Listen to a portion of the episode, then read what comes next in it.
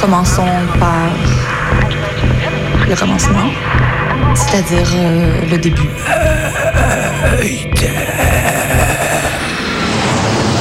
Mesdames, Messieurs, votre attention s'il vous plaît. Mayday, Mayday, quelqu'un me reçoit? Quelqu'un me reçoit Antenne dans 30 secondes. 30 secondes. Mayday, Mayday. Transmission sur le 102.2. 102.2.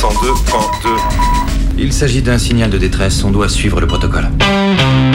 Mayday, mercredi 18h, Sur Radio Radio Canu. Canu.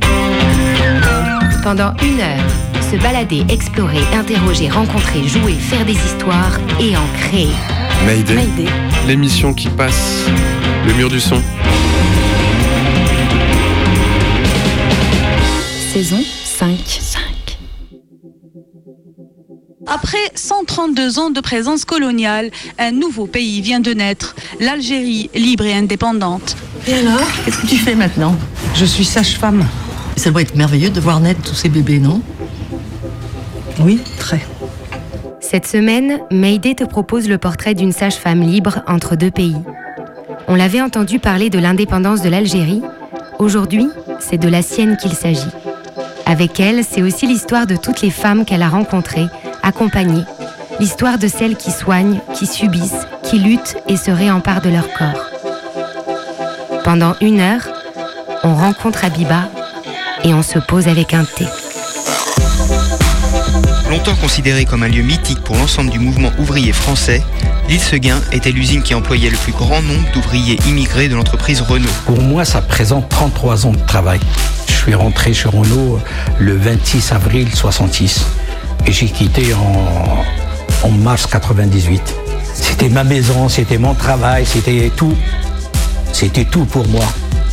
Qu'est-ce que tu là, toi? T'étais pas déjà là hier? Si, hier, avant-hier, j'ai enchaîné 6 nuits de suite. Tu vas jamais tenir à ce rythme. Alger, juin 1991. Il n'y aura jamais de deuxième tour. Le pouvoir annule les élections. Fils dissous, le pays s'embrase. Dix ans de massacres et de répression, entre 150 000 et 200 000 morts officiellement. Excusez-moi Max, mais il faudrait vite finir les visites. Vous avez deux accouchements en route. Deux accouchements? Mais j'ai jamais su faire d'accouchement. moi. Comment? Mais c'est vous qui devez les faire les accouchements. C'est vous la sage-femme, non? Comment? Sais pas accoucher, moi, je sais rien du tout. Je perfuse, je pique, je tire, je pousse, je déclenche, je coupe, je mesure, je moniteur, je péridurale, je césarienne à tir larigot. Mais j'ai jamais accouché une femme, moi. J'ai jamais regardé, écouté, attendu. Je suis toujours intervenu là où j'avais rien à faire parce que j'avais trop peur. Parce que moi, je sais pas donner la vie, moi. Vous comprenez? Non. Si, si, vous comprenez très bien. Allez-y, allez-y, vous faites ça beaucoup mieux que moi. Vous me raconterez.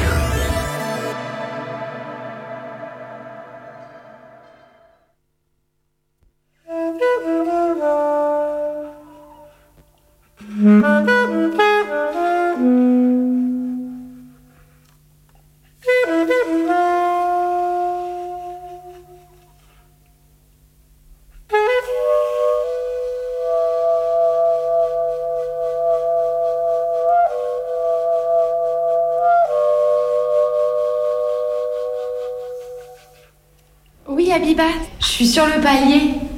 Ah, d'accord, je vais t'ouvrir tout de suite. Ok, merci.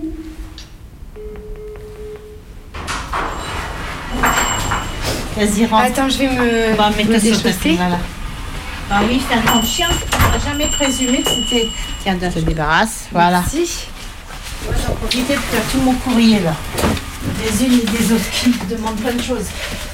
Des certificats, des machins. Ouh. On va laisser un peu décanter.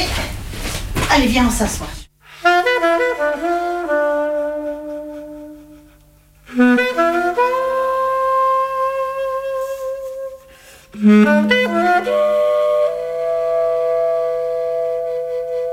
Je m'appelle Abiba, je suis sage-femme depuis 1985. J'ai un parcours un petit peu atypique parce que j'étais en France, je suis partie en Algérie, j'ai passé une vingtaine d'années et c'est là que j'ai été diplômée sage-femme et je suis revenue en France en 95 exactement durant les événements qui ont eu lieu en Algérie. Puis à la suite de ça, ben, j'ai refait une nouvelle carrière en France, mais avec plein de péripéties, puisque j'ai dû recommencer tout à zéro, d'être soignante, auxiliaire à nouveau sage-femme. J'étais en maison de naissance aussi, c'est quand même une sacrée expérience. La maison de naissance, c'est euh, c'est sept ans de vie dans un endroit quand même assez atypique, puisque c'est une maison qui, depuis très longtemps, euh, devait être euh, créée, mais les gens, les premières personnes qui se sont mis dessus, elles ont mis du temps, du temps pour être acceptées par la communauté médicale, euh, surtout au niveau des obstétricales, maternité haute. Mais à l'époque, euh, les femmes n'avaient pas le droit d'accoucher en maison de naissance, c'était l'absurdité du truc. Elles devaient euh, faire tout leur travail dans cette maison de naissance et euh, au proche de la sortie de l'enfant, il fallait transférer les dames à la maternité bleue et on continuait notre accompagnement. Donc euh, c'était complètement débile. Enfin voilà. Et à un moment donné, ben, on a eu l'autorisation, mais c'était une expérimentation de 5 ans. J'ai commencé à partir du moment où il y a eu l'expérimentation. Donc là, on nous autorisait à accompagner les femmes en maison de naissance jusqu'à la fin. Et voilà. Donc j'ai commencé là-dedans. Et franchement, c'était trop chouette.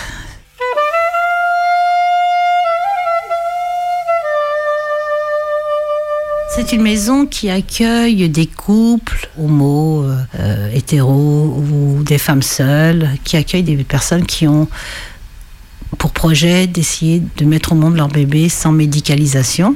Donc c'est une philosophie particulière. C'est des femmes qui, ont envie d'essayer, qui ont des objectifs bien précis aussi, qui veulent peut-être euh, essayer de réparer quelque chose qui doit être réparé, de l'ordre de l'enfance, l'adolescence, tous les deuils, les traumatismes, tous les accidents de la vie, comme je dis moi.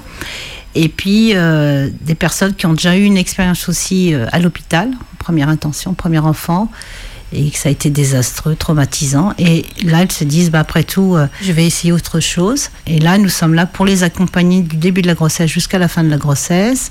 Elles mettent au monde leur bébé avec nous. Et si tout se passe bien, dans les 6 à 8 heures après la naissance, elles retournent chez elles. Et nous continuons l'accompagnement dans les jours qui suivent jusqu'à généralement J10. Il y en a certaines, on les quitte très très vite, puis d'autres, bah, il m'est arrivé de les accompagner encore 6 mois, 9 mois. Je laisse le choix aux femmes, moi personnellement, de venir me revoir à la maison de naissance. Et puis à un moment donné, si elles sentent qu'elles peuvent couper, on va dire quelque part comme le bébé le cordon avec moi, et ben elles s'envolent. Et puis, d'autres femmes arrivent et on recommence le processus. Malheureusement, cette maison ne peut pas accueillir toutes les femmes, donc on, a, on oppose beaucoup de refus, mais on essaye d'accueillir le maximum. Certaines, euh, peut-être, elles ont été privilégiées parce qu'elles ont des histoires très difficiles et on pense que la maison de naissance euh, va pouvoir les aider à se réparer. C'est une maison qui, en principe, a ce but-là, accueillir toutes celles qui ne peuvent pas accoucher autrement. Voilà. Maintenant, à l'heure actuelle, je suis sage-femme à temps plein, libérale. Ça, c'est un choix aussi éclairé. Et là, j'accompagne des patientes en cabinet. Après la naissance de l'enfant, je les retrouve à la maison. Et depuis un an, voilà, je recommence à faire quelques accouchements à domicile. Et là, j'en suis très heureuse parce que là, c'est encore une autre partie. Je pense que ça va être la finalité de ma carrière, faire naître des enfants avec leur maman à la maison. Ça, c'est trop chouette. Voilà, en gros, mon chemin de vie.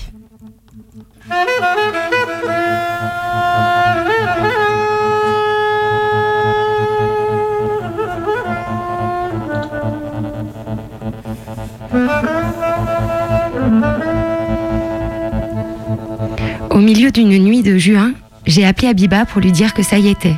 C'était le moment. Je lui ai demandé d'aller à la maison de naissance. J'allais la rejoindre. Deux amis m'y ont accompagnée. Abiba m'y attendrait, un thé à la main, assis sur le fauteuil du salon. En arrivant, je lui ai partagé qu'une de mes proches venait de perdre les os. Tu accoucheras avant, m'avait-elle répondu en souriant. Ce sont les contractions qui font le travail, et non pas la rupture de la poche. Elle avait raison. Au matin, notre fille était née. À midi, nous étions rentrés. Abiba m'a accompagnée jusqu'à ce jour où vous l'écoutez, intensément et plus loin encore. Et notre histoire y sera dite entre ces mots. Il est des personnes comme elle, comme lui, qui vous marquent à jamais.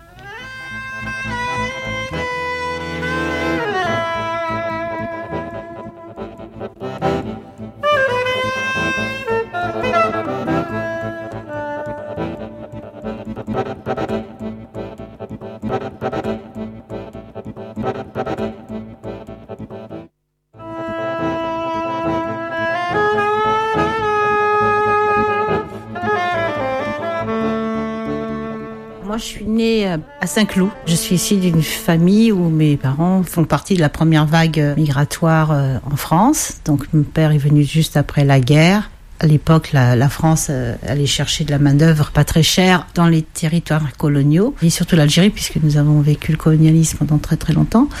Et après la guerre, eh ben, on leur a demandé de venir travailler en France. Il fallait de la main-d'œuvre, et euh, à l'époque, c'était même pas des Français. Pourtant, ils étaient encore sous le joug de la colonisation, mais c'était des indigènes. Ils avaient des cartes d'identité, il y avait marqué indigène. Mon père l'avait conservé, ça m'avait toujours un peu choqué ce truc-là. Là, à la période où je suis née, il était ouvrier, euh, pas spécialisé, mais ouvrier euh, de première catégorie parce qu'il était illettré. Ouvrier euh, à l'usine euh, Renault de Billancourt, qu'on appelait la- l'île Seguin à l'heure actuelle, qui est devenue maintenant une autre structure avec d'autres objectifs. Et on a vécu à la ville de la Selle-Saint-Cloud. Il y avait une particularité dans cette ville Cossus, c'est qu'il y avait un petit bout de territoire, enfin où on logeait les ouvriers de trois usines qui se côtoyaient. Euh, Il y avait Snecma, Peugeot, je crois, et Renault. Et donc les gens allaient prendre leur bus le matin, très tôt, la nuit, le soir, parce qu'il y avait les équipes de jour et de nuit. Tout le monde se connaissait. Il y avait des grosses communautés algériennes, euh, portugaises, enfin voilà. Et donc j'ai grandi dans cette atmosphère. J'ai été à l'école, euh, au lycée à Boulogne-Billancourt, donc c'était pas loin. Et ensuite, c'est quand j'ai eu 17 ans je suis partie en Algérie. Bon, pas de mon propre chef, parce qu'à l'époque, euh, beaucoup de familles euh, ben, avaient peur que leurs filles euh, fassent des bêtises. Donc on était quand même une catégorie de, personnes très surveillées par toute la communauté qui était autour des filles. On pouvait pas bouger sans que le père soit au courant. Enfin, c'était une ambiance terrible. Et à un moment donné, euh, j'ai essayé de me dire mais qu'est-ce que je vais faire de ma vie? Et en même temps, je voulais fuir la maison, j'y étais pas bien. Et puis un jour, euh, mon père m'a emmené en Algérie. Moi, je pensais que c'était un petit séjour et en fait, euh, au bout de trois jours, il est parti, il m'a laissé là-bas. Donc je suis restée 20 ans. J'y suis restée 20 ans. Ouais. Dès le premier temps, je me suis dit mais qu'est-ce que je fais dans un endroit que je connaissais à peine où la vie des gens était différente, etc. Séparé de tout le monde, dans un monde inconnu. Bon, bah, je vais passer les détails un peu glauques. Et j'ai été mis dans un internat pour faire infirmière. C'est comme ça que j'ai commencé. Dans un internat, on n'avait pas le droit de sortir. C'est très dur. Et la deuxième année, c'était un peu mieux parce que euh, j'ai fait comme mes copines qui faisaient le mur. Et j'ai trouvé que c'était chouette de faire le mur. Puis en fait, l'Algérie, euh, quelque part, je me suis dit, c'est quoi cet endroit? Puis c'est là que j'ai appris à être euh, une Algérienne, en fait. En fait, j'ai eu une révélation, mais pas tout de suite, mais je me suis dit, tiens, mon père, il a bien fait de m'avoir envoyé là-dedans. Parce que j'ai appris d'abord à me débrouiller toute seule, à me battre avec mes démons. Puis de connaître ce pays, je ne connaissais que par le dire de mes parents, par les images qu'ils voulaient nous en donner, etc. Et puis je me suis rendu compte que mon père, il connaissait pas son pays, en fait que lui, venait de la campagne, et de la campagne jusque dans la grande ville de la France. Mais en fait, je dis, mais il y a un autre monde en Algérie. Et c'est là que je, franchement, j'ai commencé à aimer ce pays. Et puis en fait, ce pays m'a réconforté, m'a aidé à m'en sortir euh, psychiquement, on va dire. Et au bout de 3 ans, 4 ans, ben, j'ai commencé à aimer euh, vivre dans ce pays, à rencontrer des gens. Et là, j'étais infirmière, j'ai fait une année, et j'avais des copines qui étaient sages-femmes. Et je trouvais qu'infirmière, c'était toujours monotone. Vous faisiez des gestes, mais si vous étiez, par exemple, dans un service d'ophtalmo, vous faisiez des petites injections dans les yeux des gens, bon, c'était pas très... Et puis elles m'ont parlé des bébés, des femmes, et j'ai envie. Et puis un jour, on nous a dit, bah, il faut d'abord travailler comme trois ans comme infirmière, et ensuite vous pouvez passer le concours. Il y avait une passerelle. Au lieu de faire trois ans, on faisait que deux ans. À l'époque, c'était comme ça, c'était trois ans d'études. Et ben, j'ai fait ça, et je suis devenue sage-femme. Et là, waouh, j'ai trouvé ça trop chouette. j'ai adoré ce métier. Ouais. Évidemment, euh, on apprend ce métier, on ne devient pas sage-femme quand on est diplômé. C'est les années qui viennent qui vous bah, ce que vous avez appris à l'école, puis après vous vous rendez compte que ce qu'il y a dans les livres, c'est pas tout à fait vrai. Au contact des femmes, parce que les femmes vous apprennent beaucoup.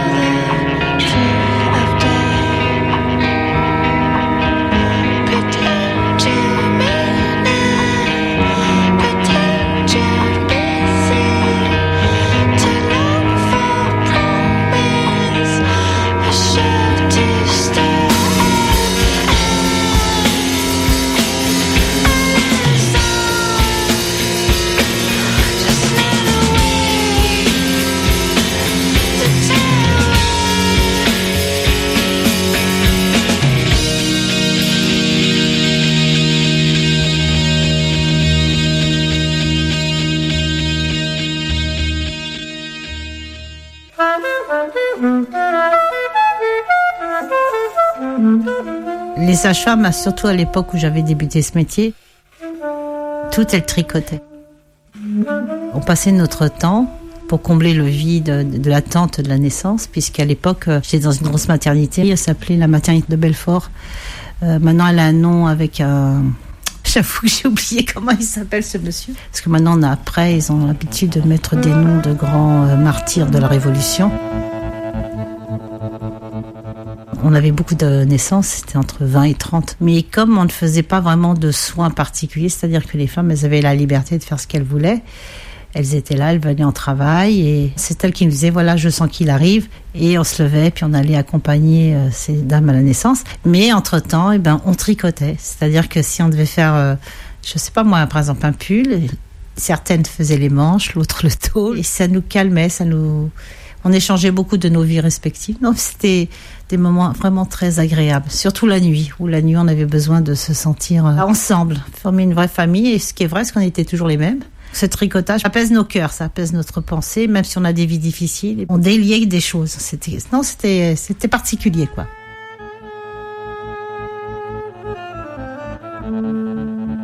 C'est une maternité qui était située dans un quartier quand même assez euh, pauvre, assez euh, démuni, qui se situait dans la banlieue d'Alger. Celle qui allait accoucher dans les maternités publiques en Algérie, généralement, c'était pas qu'une population très très aisée. C'était les les oubliés de la terre, voilà, elle venait parce que c'était le seul endroit où peut-être parfois on pouvait s'intéresser un petit peu à elle et on les accompagnait. Puis on était juste coller de la prison des femmes. Et de temps en temps, on avait euh, des prisonnières euh, qui venaient accoucher. Puis on avait aussi euh, une maison de prostitution. Il y avait beaucoup de dames qui étaient dans la prostitution. C'était leur maison, voilà, elles venaient. Puis il y en a beaucoup qui travaillaient la nuit parce qu'elles n'avaient pas de, lieu où dormir. Donc elles étaient aides-soignantes la nuit ou femmes de ménage, peu importe, parce qu'en fait, une femme là-bas, elle faisait tout. La journée, ben, elles, allaient s'occuper de leurs enfants, pour celles qui en avaient, et elles allaient travailler. C'était comme ça, ça faisait partie euh, de ce milieu particulier de la nuit, surtout la nuit, la maternité de Belfort. C'est c'est un truc, moi, qui m'a beaucoup enrichi, qui m'a beaucoup appris sur l'histoire des femmes. C'est avec ça un peu dans ma pensée que je fais ce métier maintenant. Voilà, faut accueillir tout le monde. Et tu sais, ce qui était trop drôle, c'est qu'elles aimaient bien, euh, quand elles étaient enceintes, elles disaient toujours, euh, moi, nous, c'est Habiba, que j'étais euh, française, parce que je parlais très mal l'arabe, j'avais un, une façon de faire qui était très différente. Je leur disais, mais pourquoi vous me choisissez moi? Elles me disaient, parce que toi, tu es gentille. Parce qu'elle disait que les autres, elles sont méchantes avec nous. Dans toutes les maternités, je crois qu'il y a beaucoup de violence. La violence obstétricale, elle est partout.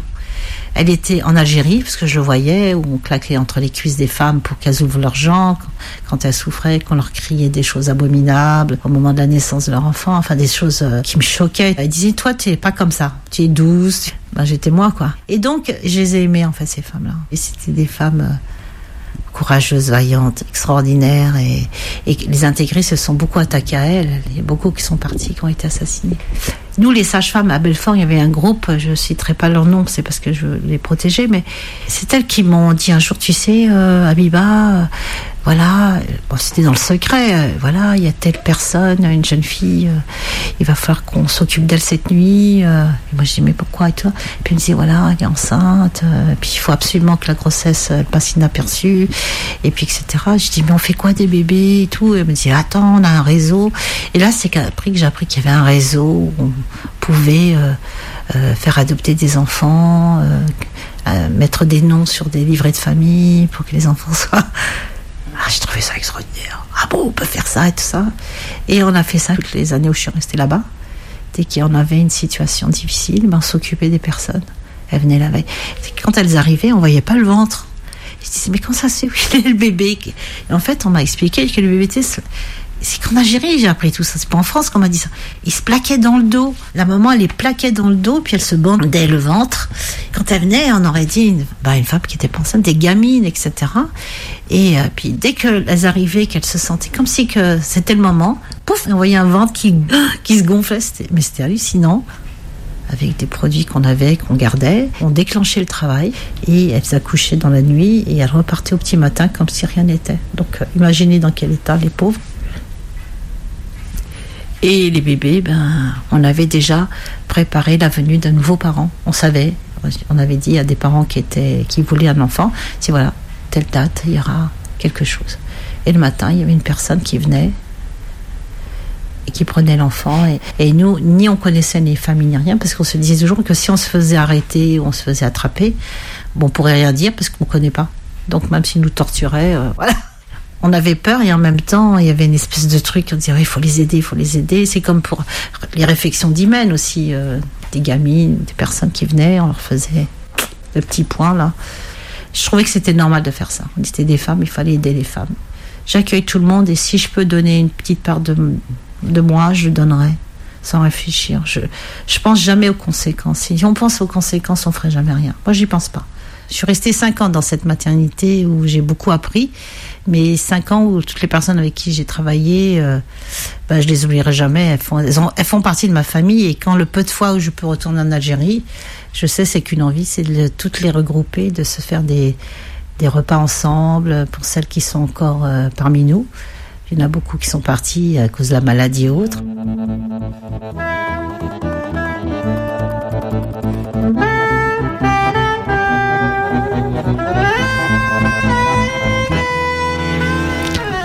En Suisse, il y a des boîtes à bébés. Il y en a 8 et elles sont aux abords des hôpitaux. Ça existait avant et puis plus. Je crois que ça existe à nouveau depuis 2001.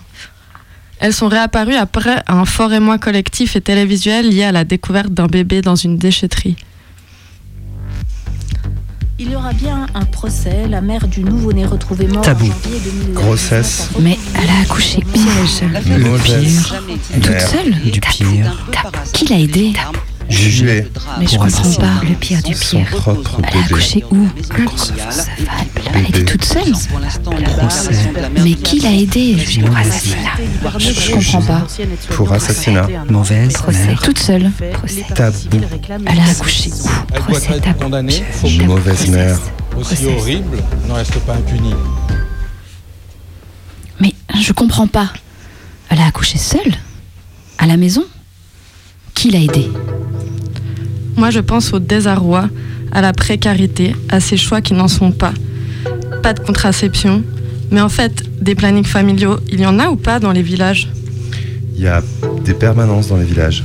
Bon, pas partout, un jour ou deux par semaine, mais c'est le stress, la honte d'y entrer quand tout le monde te connaît. Pas de consultation gynécologique, car pas de voiture. Des grossesses non prévues, cachées à l'entourage. Des accouchements secrets et solitaires. Comment ne pas avoir peur tous les jours pendant neuf mois? C'est si long. Le déni qui semble sauver jusqu'aux crampes d'un matin. Et puis le fait divers. Un voisin qui découvre le poteau rose. 9 ans, 5 ans de prison. Comment elle a fait? Elle a accouché seule. Qui lui a dit que ça allait aller? Que le sang c'était normal? Au-delà du choc, si nous cherchions à réinscrire l'extraordinaire de la transgression pénale dans l'ordinaire des inégalités sociales de santé, si nous réfléchissions au rapport de pouvoir qui structure les moyens dont disposent les femmes pour contrôler leur fécondité, si nous essayions de penser les diverses formes de l'interruption de grossesse comme un continuum, à un bout, un acte déviant mais légal, à l'autre, un acte déviant et illégal. Je dis déviant car dans les représentations contemporaines, la maternité encore pensée comme l'accomplissement d'une vocation féminine naturelle. Au XIXe siècle, les infanticides à la naissance, seuls issus à une grossesse non voulue, sont nommés par les historiens les crimes des servantes, car ils s'expliquent par des contraintes socio-économiques. Aujourd'hui, ces mêmes contraintes créent des obstacles immenses dans l'accès aux services de santé et empêchent certaines femmes de mettre en œuvre leurs choix reproductifs en dehors des dispositifs légaux de régulation de, la reproduction et de la planification familiale.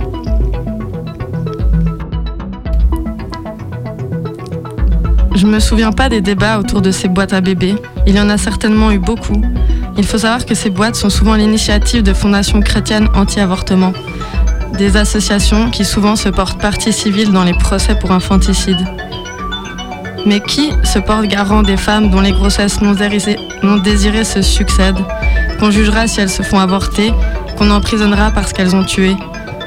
Qui se porte garant des enfants qui porteront le poids du X et dont on connaît la difficulté des parcours?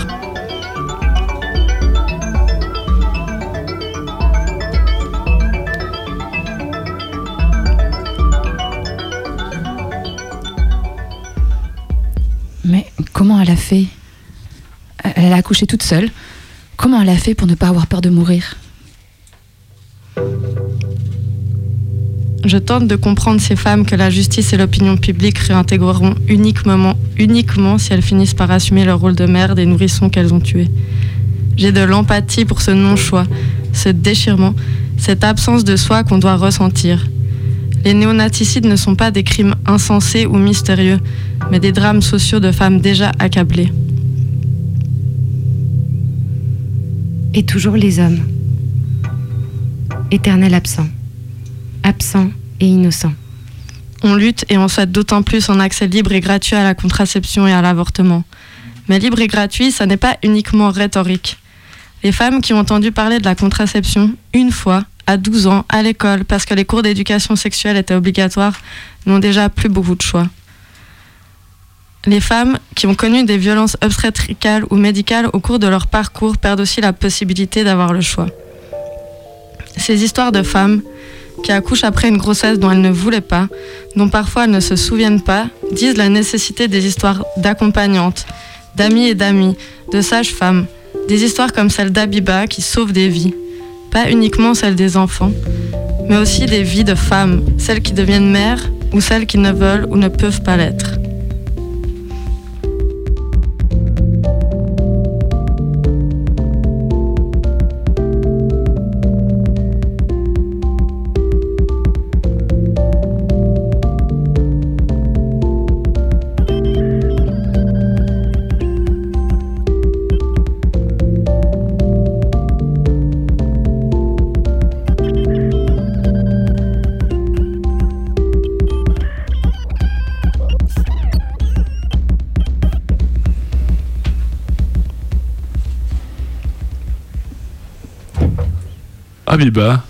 Elle est née en quelle année En 1957. Elle avait donc la trentaine, fin des années 80. Oui, elle avait...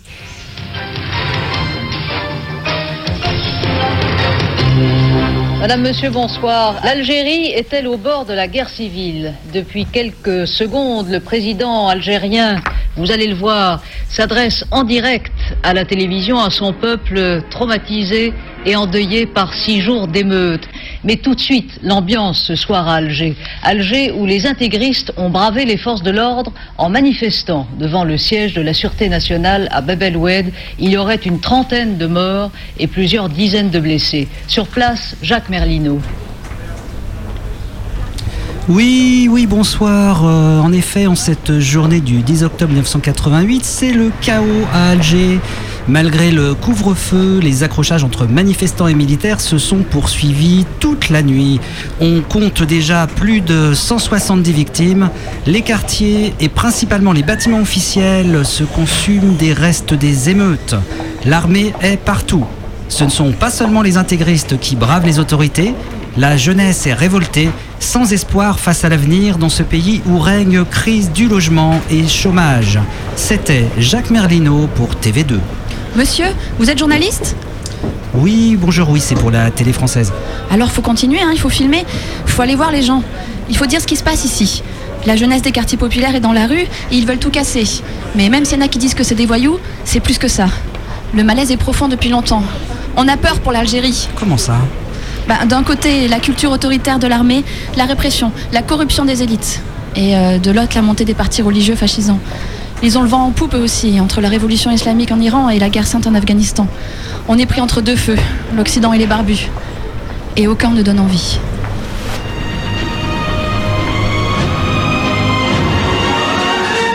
Madame, Monsieur, bonsoir. La nouvelle était attendue. Il n'y aura pas de deuxième tour des élections législatives en Algérie le 16 janvier prochain. C'est ce qu'a décidé ce soir le Haut Conseil de sécurité.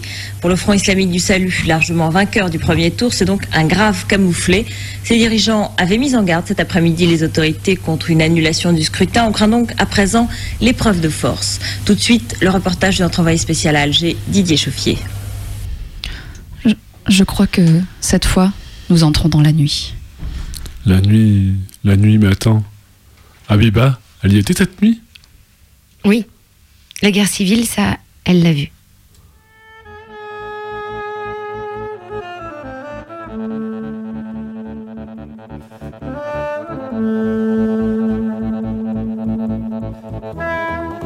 Et puis j'étais enseignante. J'ai- fait euh, une école de formation, j'étais enseignante. Et euh, à ce moment-là, euh, il y avait un peu de militantisme, on faisait plein de choses, on voulait révolutionner le pays.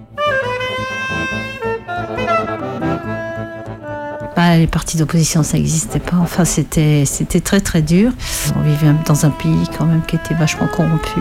C'était dans les fameuses années 80 où, en fait, avant, j'avais pas conscience de tout ça. Puis un jour, j'ai rencontré des gens, des étudiants en médecine qui étaient très engagés politiquement, euh, qui à l'époque faisaient partie euh, du parti avant-gardiste. Euh, c'était un petit peu comme le parti communiste ou le parti d'extrême gauche. Et en fait, ils m'ont, c'est toi que j'ai eu une, une prise de conscience de ce qui se passait réellement dans ce pays. Et j'ai appris qu'il y avait des gens qui que la parole était muselée, qu'on pouvait pas faire ce qu'on voulait. Et en fait, je me suis engagée dans des mouvements de jeunesse. Et puis après, le syndicat. Je me suis dit, bah, peut-être, le seul moyen peut-être de- d'aider les gens avec qui je travaillais, c'est de se mettre au syndicat. En fait, c'est comme tous les jeunes, on a plein d'espoir, on a l'impression qu'on va révolutionner, mais en fait, c'est pas si simple que ça. Parce que même dans ce syndicat, il y avait des gens qui étaient vachement corrompus. Et donc, voilà, c'est petit à petit qu'il y a une conscience politique, une condition de la femme aussi. Après, j'ai appris qu'il y avait ce qu'on appelle le code de la famille. Euh, J'étais, moi, mineure jusqu'à ce que je me marie, qu'après, c'est mon mec qui était responsable de moi. Il y a plein de choses qui disaient, mais, en fait, on n'est jamais libre dans ce pays. Euh, La religion, euh, qui n'était pas aussi euh, présente à mon époque, mais on a commencé à voir des personnes qui parlaient de religion, mais d'une façon très radicale. Puis les gens commençaient à changer de, vêtements, le, le voile, tout ça. En fait, on ne s'est pas du tout rendu compte qu'il y avait quelque chose qui se passait en Algérie. C'était très pernicieux. Et je pense que quand les gens réalisaient, il était déjà trop tard. Et moi, j'ai commencé à voir des, des personnes qui s'opposaient à ma façon d'être, par exemple m'habiller, mes cheveux courts. Euh, J'avais des collègues qui me disaient oui, mais pourquoi tu mets pas le voile? Ça, c'était dans les années 89-90, quand tu allais dans les manifestations et que tu les voyais eux euh, habillés avec le pantalon court, la barbe. Et là, on se dit mais comment ça se fait qu'ils sont si nombreux? D'où ils sortent, d'où ils viennent? Et en fait, ils avaient infiltré tous les grands corps euh, des entreprises, les écoles surtout. C'est comme des rats qui sortaient petit à petit des égouts et tout d'un coup, on s'aperçoit qu'ils étaient des milliers, des milliers. J'ai commencé à avoir peur. Là, je me suis dit, ça y est, là, il y a quelque chose qui se passe. euh, Et, franchement, je croyais que nous, les personnes qui étaient comme moi, on allait pouvoir empêcher justement cette vague euh, d'intégrisme emparer le pays. Mais en fait, bah, on a compris que c'était le gouvernement qui avait mis en place ça pour éviter justement, pour casser la révolution. Donc on crée un, un parti, le, Front islamique du salut, comme on l'appelait à l'époque, le FIS. Et on crée ce mouvement qui était un mouvement euh, bon, paramilitaire et pro-gouvernemental. Enfin, c'est, très très profond tout ça. Et là, les gens commençaient à s'entretuer entre eux. Soit tu es du bon côté, soit tu es du mauvais côté. Et ça, ça a été la vague de terreur qu'a connue l'Algérie avec tous ces morts et, et c'est sa compréhension. Et là, euh, c'est déception. Enfin, est-ce que j'ai perdu un peu de motivation Je sais pas. Mais euh, devant toute cette horreur, euh, j'étais un peu triste. Très triste même d'ailleurs. J'étais très fatiguée. En plus, dans cet hôpital, euh, il y avait, dans toute cette population, il y avait beaucoup de personnes qui étaient du mouvement intégriste parce que ça a beaucoup envahi les pauvres, les personnes vulnérables, fragiles, où on pouvait leur dire que grâce à tout ça, vous allez pouvoir avoir une meilleure vie dans l'autre monde, etc. Quand on accueillait ces gens, ben, c'était quand même des patientes, euh, ben, elles sont pas responsables parce que les femmes, étaient complètement brimées, mais, mais j'avais peur de leur mari, en fait. Quand ils venaient avec leur grosse barbe, je me disais, oh là là, qu'est-ce qui va nous arriver? On avait peur la nuit, parce qu'on devait fermer l'hôpital euh, à clé, on n'avait pas le droit de faire entrer qui que ce soit. Et en fait, les gens avaient compris que après euh, une certaine heure, ils pouvaient plus ramener leur femme à la maternité. Donc il y en avait qui les abandonnaient devant la porte, toi, et qui partaient parce que ben, on les accueillait. Oh, c'était l'horreur. C'était la cour des miracles. Mais en fait, euh, on a fait ce qu'on a pu. On a essayé d'aider celles qu'on pouvait aider. Je me rappelle d'une fois une réunion syndicale. Il y avait des gens qui ont dit oui, il faut qu'on crée une salle de prière dans l'hôpital. Et moi, je me dis, ben non, c'est pas possible. L'hôpital n'est pas fait pour euh, faire la prière. C'est d'abord vous empiéter sur les heures de travail. Et puis je me suis rendu compte qu'il y avait eu un silence de mort. Et puis tu avais des, filles qui me regardaient en disant, dis pas ça, dis pas ça. Puis en fait, euh, c'est là que j'ai commencé à avoir mes premières menaces. Tu crois que tu vas t'en sortir, tu vas voir. Ces gens avec qui j'avais travaillé pendant des années, ben, ils pouvaient me faire du mal. C'est là que j'ai compris qu'il y avait un truc qui se passait. Et là, j'ai démissionné du syndicat. Que je me suis sentie en danger. Et en fait, la personne qui m'a parlé, il avait été arrêté. C'est un des plus grands commandés des réseaux d'assassins, comme j'appelle moi. Et je me suis dit, waouh, j'ai échappé à quelque chose. En fait, c'est- tout à coup, tu te mets en évidence que les gens qui peuvent travailler avec toi, qui peuvent être amis avec toi, peuvent être ton ennemi et pouvaient t'agresser. Et c'est ça qui était dur à vivre tous les jours. C'est-à-dire que quand tu sortais de chez toi, je suis sûre que la plupart des gens se disaient, bah, peut-être ce soir, je vais pas rentrer. Parce que tu savais pas. En fait, ils tuaient n'importe qui, les enseignants, les journalistes, les gens qui faisaient partie de certaines associations. En fait, tout le monde était en danger. Et euh, vivre dans cette atmosphère, c'était dur parce que quand tu sortais de chez toi, il fallait prendre des chemins différents. Tu disais, ouais, prends pas toujours le même chemin, change à des heures différentes, euh, fais attention, ne porte pas de cartable parce qu'on pourrait tous dire que tu es une enseignante. Moi, on m'avait dit, euh, oui, fais pousser tes cheveux. L'absurde, quoi. C'était absurde, absurde. Puis après, on nous a dit, il faut pas emmener les enfants à l'école parce que ils mettent des bombes, ils assassinent les enseignants. Enfin, on entendait de tout. Et je me rappelle que j'avais dit à mes enfants, bah, vous, vous irez à l'école. Je me suis pied, mes mamans, ils ont tué un tel, et puis il y a eu une explosion, puis il y a eu des enfants. Je dis, non, si on cède à la panique, c'est- eux qui vont gagner. Je dis, mais t'es folle. Je dis, si. Puis après, euh, il y avait des gens qui avaient demandé après nous, euh, on savait pas qui c'était. Et là, j'ai eu peur pour mes enfants, donc j'ai déménagé dans un autre quartier. Avait certains quartiers Alger, protégés, il se passait jamais rien.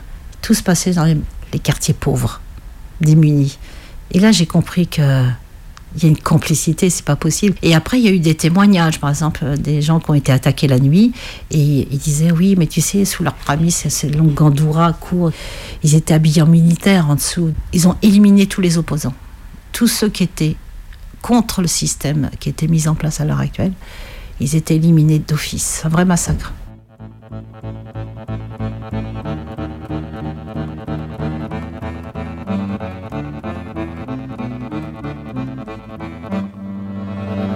Demandé une demande de visa pour partir en France. J'ai eu deux refus. Et puis un jour, il, est revenu positif. C'est oh, j'ai eu le visa, mais on n'avait pas mis mes enfants. Et après, j'ai dit ben s'il n'y a pas les enfants, je pars pas. Et puis on m'a dit mais non. Puis en fait, j'avais pas dans l'esprit de rester en France. En fait, c'était juste me reposer. J'étais dépressive. Enfin voilà, c'était très très très dur. Et je suis partie en laissant les enfants et ça a duré trois ans. Les enfants là-bas. Enfin voilà. Donc je suis arrivée en France. Là, pendant six mois, je n'ai pas eu, bah, j'ai pas le droit de travailler ni rien puisque j'avais pas de papier. En fait, j'étais sans papier. Mais comme j'étais née en France, mes frères et sœurs qui étaient restés en France étaient français. Donc pour moi, ça a été très facile d'avoir des nouveaux papiers. Et puis surtout, j'ai eu la chance de retrouver une de mes amies d'enfance. Donc le beau-père était bien placé. Lui m'a énormément aidé. C'est comme ça que j'ai eu mes papiers et mes enfants, avec le regroupement familial, ont pu venir donc trois ans après euh, mon installation en France. Et là, euh, je suis redevenue aide-soignante, euh, auxiliaire. Le diplôme n'était pas reconnu, rien du tout, et j'ai exercé huit ans comme ça dans ce métier où je m'ennuyais à mort. Et puis en plus, euh, je me suis rendu compte que ce corps de métier était brimé par le système. C'était horrible parce que l'hôpital a une hiérarchie hyper importante. Donc euh, quand tu es en bas de l'échelle, tu en as beaucoup au-dessus de ta tête. Et tous ceux qui sont au-dessus de ta tête, ils, te traitent comme une. euh, moins que rien, une malpropre. En fait, quand tu avais un statut social qui est quand même assez valorisant, être sage-femme, quel joli métier, on te valorise, on te glorifie. Quand tout d'un coup, tu redeviens aide-soignante et auxiliaire parce que on reconnaît pas tes compétences. Puis en plus, tu es d'origine étrangère, donc euh, on sait que tous les étrangers qui travaillent en France, il faut qu'ils travaillent trois fois plus, dix fois plus même pour montrer qu'ils sont compétents, alors que des fois ils ont les mêmes, ils ont les mêmes compétences, des fois si ce n'est plus, mais tu es toujours celui qui vient d'ailleurs, celui qui sait pas, celui qui doit apprendre. Moi je me rappelle cette expression, on me disait ouais toi tu as eu ton diplôme dans une tirette à 100 balles. Ça c'est un truc qui m'avait toujours choqué. Et puis quand je les voyais les sages-femmes quand j'étais dans les maternités euh, travailler, je disais des fois oh ben moi j'aurais pas fait comme ça ou j'aurais fait ceci. Et puis c'est brutal, c'est violent ce qu'elles font et que en fait on n'avait pas le même mode de fonctionnement, on avait les mêmes bases en fait. Mais après, c'est la pratique. Et la pratique était différente. Donc, nous, à chaque fois, on me disait, ouais, attends, je vais t'apprendre à utiliser un monitoring, par exemple. Je me rappelle la première fois que je voyais cette machine, moi, j'en avais vu qu'une seule fois, j'avoue. Et en plus, elle ne marchait pas, le monitoring qu'on avait à l'hôpital de Belfort, donc on s'en servait jamais. Mais j'ai jamais essayé de comprendre à quoi ça servait. Moi, j'ai appris à travailler sans monitoring. Et là, je me rendais compte que sans ce monitoring, les sages-femmes, elles étaient un peu démunies. Je comprenais pas trop. Mais tu peux juste mettre ta main sur le ventre, savoir s'il y a une contraction. Oui, mais c'est important de, de- Voilà. Et on me disait, mais, ah, mais toi, bien sûr, tu connais pas ça. Et puis, euh, la prise de tension, c'était un appareil qu'on appelait le Dynama. Je me rappelle, je savais pas. Je dis, mais comment ça fonctionne? Donc, en fait, je me suis dit, tu es soignante, donc comme c'est pas toi qui dois faire tout ça, sauf le dynama, je lui ai dit, ton seul rôle, c'est de réapprendre.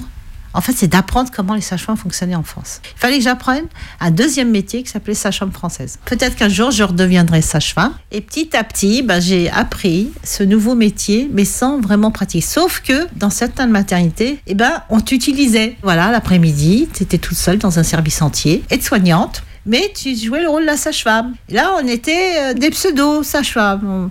Mais on nous payait comme aide-soignante, hein, ça c'était évident. Mais comme on avait tous besoin de bosser, on accueillait ça. On disait on le fait, on le fait. Et puis, euh, des jours, tu redevenais une vraie aide-soignante. On disait ouais, t'es pas une sage-femme. Puis de temps en temps, ah oui, mais toi tu es sage-femme, donc on va pouvoir, euh, tu peux nous remplacer. Où il y avait, c'est pour dire quelle hypocrisie du système. On avait marre d'être aide-soignante. Je dis, je vais changer de métier. J'en ai marre d'être exploitée, euh, humiliée. euh. Et là, j'ai fait des diplômes universitaires. J'en ai presque rien fait. Mais bon, j'étais contente de retourner à la fac parce que la fac me donnait une équivalence niveau licence. Je me suis dit, ah, enfin, il y a quelqu'un qui me dit que je suis quand même un peu intelligente. Et puis un jour, il y a une infirmière qui m'a dit, tu sais, Abiba, il y a des équivalences sage-femme. Ah bon? Elle m'a dit, oui, tu fais ça et ça. Et j'étais à quatre jours de la clôture du dossier. Et là, je me suis dit, c'est la chance de ta vie. Et en fait, quand j'ai passé le concours, j'ai réussi. Et en 2006-2007, ça y est, je suis sage-femme française, reconnue. Mais là, euh, c'était compliqué parce que là, j'étais dans un endroit où j'avais travaillé pendant des années, où été quand même intégrée, soi-disant, et tout. Et puis, on m'a dit, ben voilà, euh, t'es sage-femme. Et moi, j'ai dit, ouais, ça y est, maintenant, je peux euh, travailler comme... On m'a dit, ben non, il va falloir que tu ailles faire tes preuves. Et j'ai appris qu'il y avait des sages-femmes qui s'étaient opposés, des, des gens avec qui je bossais, qui s'étaient opposés à ce que je travaille comme sage-femme avec elles. D'ailleurs, quand j'en parle, je suis un peu émue parce que quelle déception à nouveau. Pourquoi? Et c'est là que j'ai commencé dans le système privé, qui est pas chouette du tout, hein. Mais c'est les seuls qui m'ont accueilli, qui m'ont donné un salaire, qui m'ont reconnu en tant que ça. Et quelques temps après, ceux qui m'avaient rejeté, ils m'ont rappelé. Bah, tout simplement parce qu'ils avaient besoin de monde, hein. c'est pas parce qu'ils m'aimaient. hein. Mais c'est ce que j'ai aimé, c'est que la cadre, elle s'est excusée. Et ça, j'ai dit, bon, allez.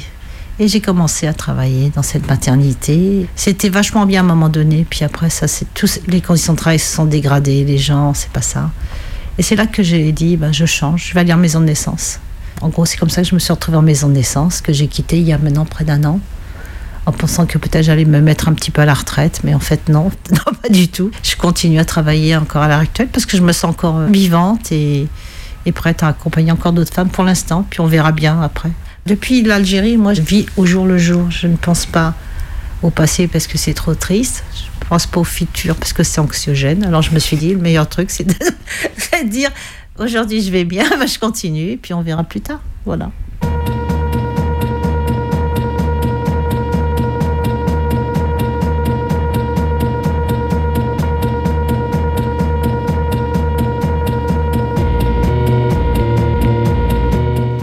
Jusqu'à 19h avec Abiba sur Radio Canu.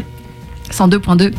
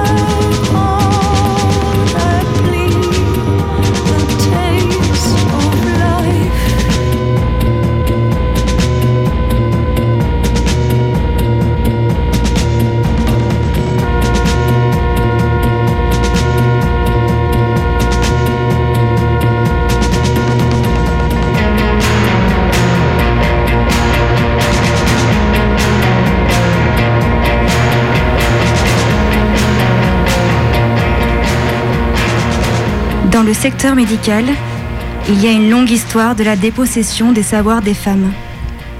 Depuis toujours, elles ont été guérisseuses, avorteuses, doulas, infirmières, conseillères.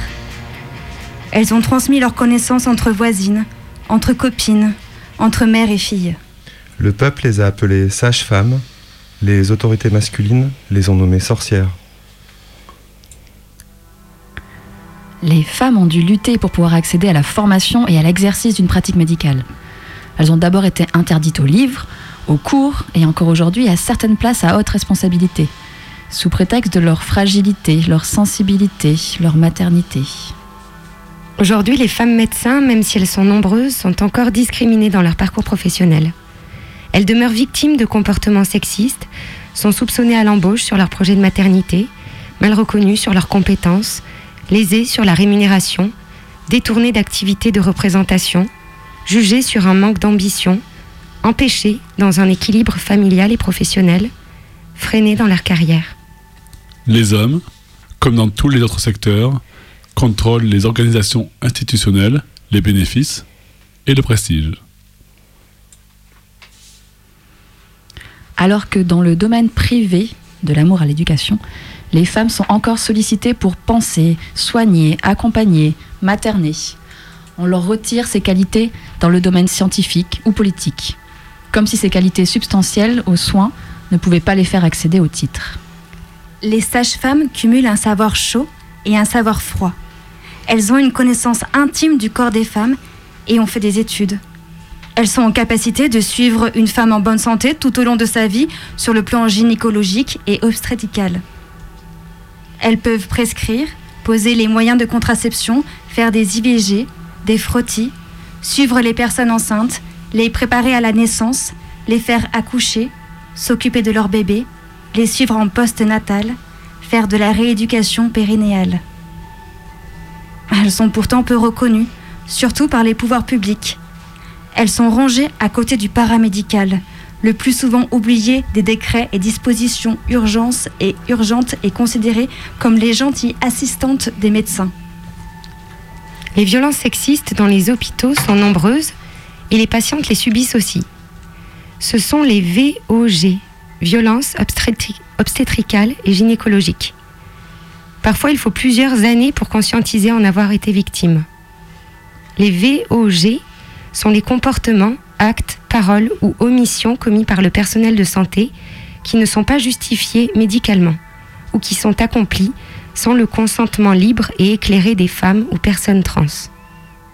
Il s'agit par exemple de paroles dégradantes, de touchés vaginaux non consentis, de la non-utilisation de l'anesthésie pour les pratiques douloureuses, des épisiotomies abusives, ou encore le fameux point du mari. À la domination masculine s'ajoutent d'autres violences que subissent au quotidien les soignantes comme les soignés.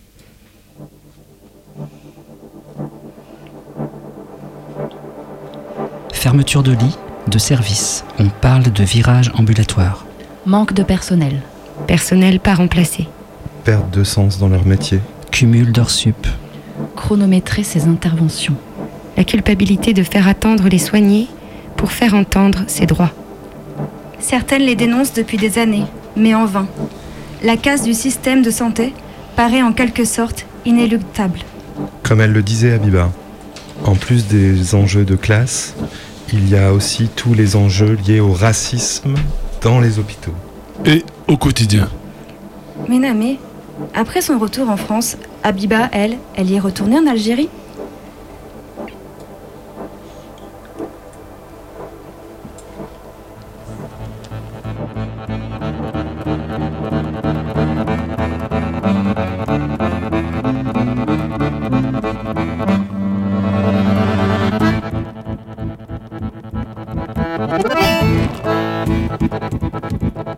Je suis repartie en Algérie ben, bien des années après et euh, j'avais peur d'y retourner. Pas peur de la guerre et tout ça, c'est parce que c'était terminé et tout ça, mais peur des gens.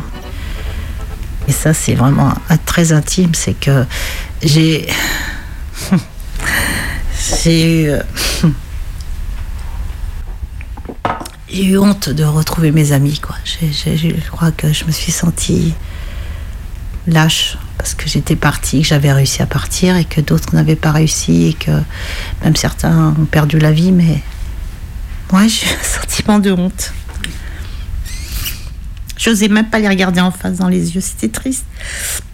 Alors qu'elles, elles n'avaient pas ce sentiment-là. Mais c'est en plus quand elles me disaient oh, Qu'est-ce que t'es rajeunie. Mais elles, je les avais trouvées bien abîmées par la vie. Enfin, été pour moi très très dur et c'est grâce à elles qu'elles m'ont, dit Non, ne t'inquiète pas, tout va bien, euh, c'est bien que tu sois partie, tu étais les personnes qui étaient les plus visées, etc. Mais, mais je dis Ouais, mais j'aurais pu rester comme vous, me battre comme vous, le quotidien.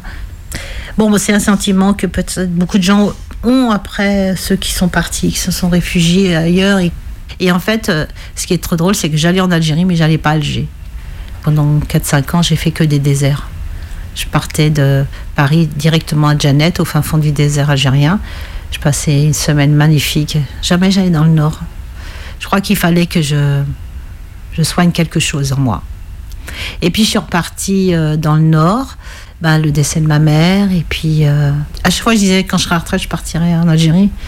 Mais je sais pas, je doute encore. Et je crois que l'histoire d'Algérie euh, m'a beaucoup blessée, meurtrie. Et, j'ai encore ce sentiment peut-être de culpabilité qui est pas parti. J'en sais rien. Il y a un truc. C'est comme ça. hein. je vis avec ça. Je me suis émancipée de plein, plein de choses. J'étais euh, de cet enfant triste qui voulait se rendre le plus possible invisible. Ça, c'est un travail de plusieurs années. En un mot, c'est que c'est beaucoup les femmes qui m'ont appris à être ce que je suis. Si j'avais pas côtoyé toutes ces femmes durant toute ma vie, je ne serais pas Biba d'aujourd'hui.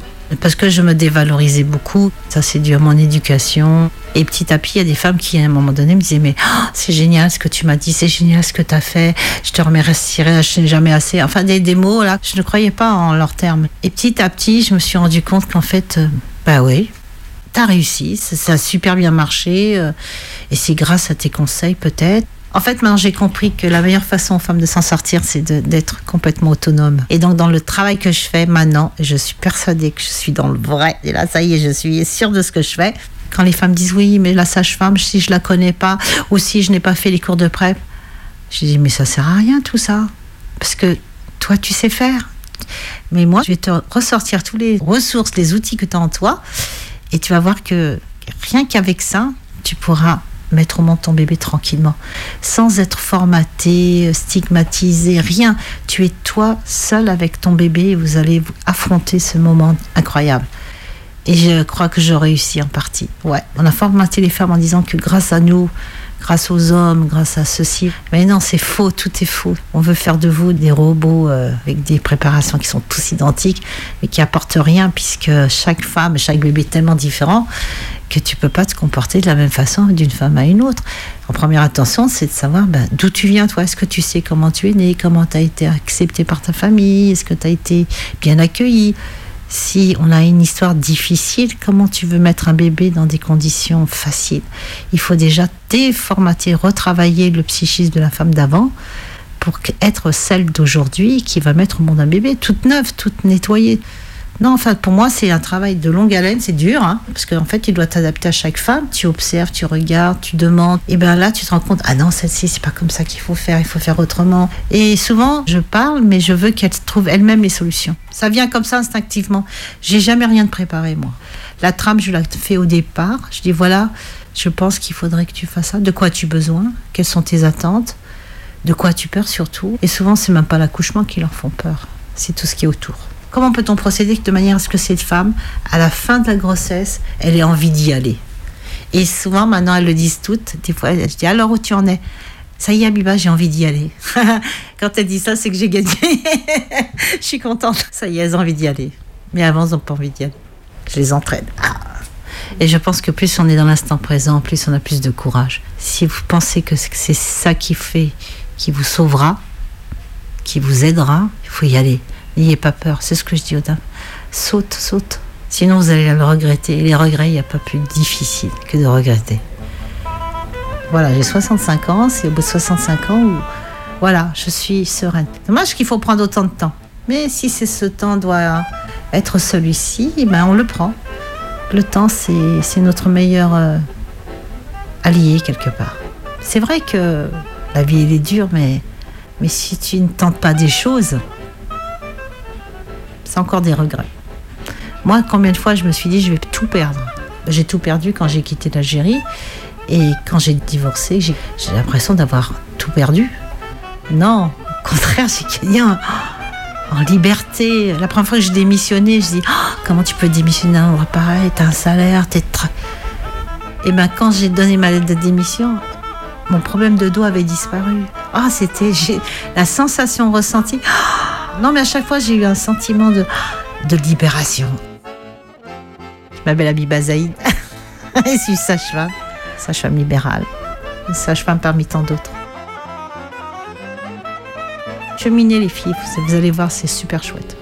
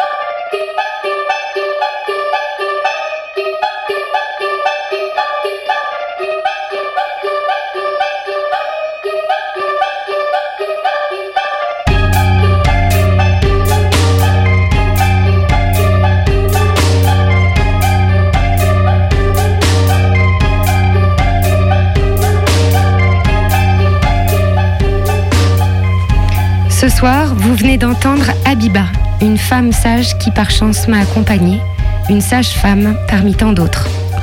On aurait aimé parler plus des luttes des sages-femmes et des infirmières. Une heure d'antenne ne nous aura pas suffi. On espère vous retrouver sur leur prochain piquet de grève.